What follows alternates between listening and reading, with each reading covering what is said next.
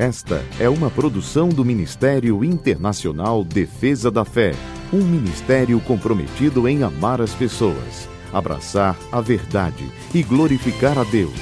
Para mais informações, acesse defesadafé.org.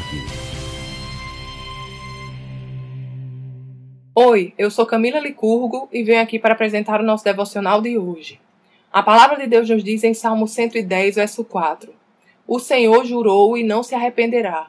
Tu és sacerdote para sempre, segundo a ordem de Melquisedeque. Desde a queda do homem, Deus tinha um plano para resgatar a humanidade e um relacionamento com ele. E este plano era Jesus. Jesus se despiu de sua divindade. O próprio Deus se fez carne e habitou entre nós. Ele se fez homem, e como homem, ele estava sujeito às mesmas paixões, desafios e sofrimentos. O nosso Deus, na pessoa de Jesus, sabe exatamente o que significa ser humano no mundo caído sob o domínio de Satanás. Ele sabe exatamente o que passamos e por isso podemos nos relacionar com ele. Jesus venceu o mundo. Embora ele estivesse sujeito às mesmas paixões que nós, ele não pecou. Nele não havia falta alguma. E porque ele venceu o mundo em Cristo, nós também o vencemos.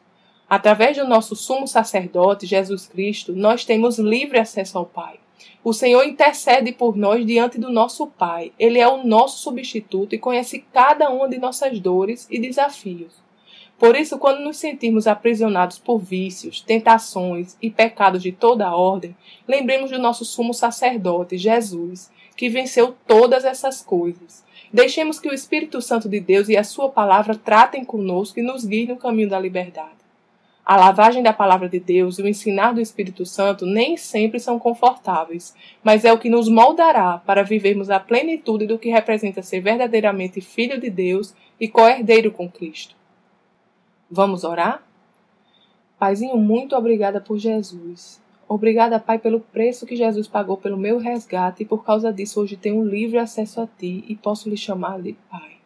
Obrigada, Pai, porque o Senhor nunca desistiu de mim e nunca desiste de ninguém. Em nome de Jesus, amém.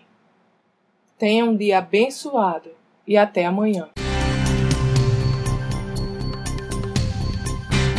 Essa foi uma produção do Ministério Internacional Defesa da Fé, um ministério comprometido em amar as pessoas, abraçar a verdade e glorificar a Deus. Para saber mais sobre o que fazemos, acesse defesadafé.org.